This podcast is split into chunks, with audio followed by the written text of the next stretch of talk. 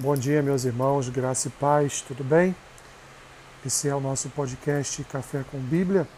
Hoje, dia 18 de março, faremos a leitura e uma breve reflexão no texto que se encontra na carta de Paulo aos Filipenses, capítulo 4, versículo 20, que diz assim: Ora, a nosso Deus e Pai seja glória pelos séculos dos séculos.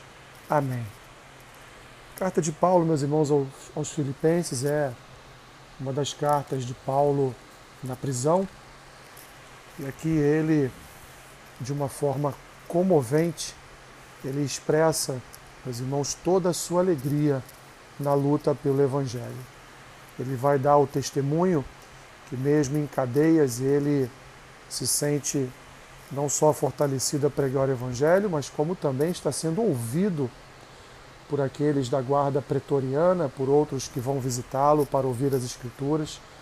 Então o Evangelho continua a ser pregado pelo apóstolo Paulo, mesmo ele estando diante de tamanha tribulação que foi a sua, a sua prisão. Ele exalta os filipenses a, ao amor fraternal, exorta-os a andar em humildade, exorta-os a estarem sempre alegres, a desenvolverem a salvação, tomando como exemplo a humilhação do próprio Senhor Jesus. Ele fala, meus irmãos, da sua soberana vocação, ele até avisa a respeito dos falsos mestres, mas o que mais nos chama a atenção nesta carta é, é o expressar de Paulo em relação à sua alegria, mesmo estando preso. Ele vai terminar a sua pequena carta aos Filipenses agradecendo, agradecendo o cuidado, agradecendo a ajuda, agradecendo as orações dos filipenses por, por sua vida e no final agradecendo e exaltando a Deus por toda a obra que Deus realizara em sua vida.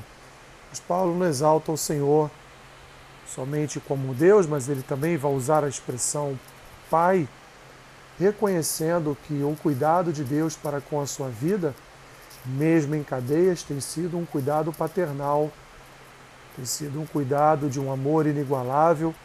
Deus tem guardado a sua vida, Deus tem conduzido a sua história e não havia no coração de Paulo nenhum tipo de, de, de temor, nenhuma espécie de medo, porque ele sabia que tinha um pai que cuidava da vida dele. Portanto, meu irmão, minha irmã, este dia talvez você tenha levantado um pouco abalado nas suas estruturas da fé por conta de uma caminhada tribulada, por conta de problemas que se, que se levantaram contra a sua vida.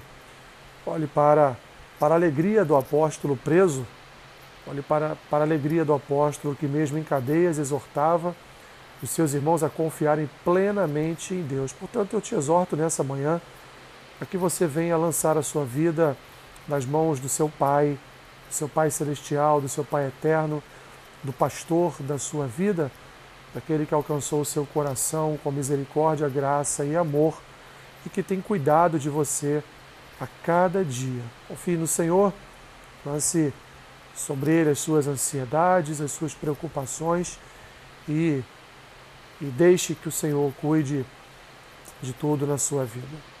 Senhor, obrigado. Obrigado por este novo amanhecer, obrigado por este novo dia. Obrigado por nossas vidas, obrigado pelo privilégio e dom da vida.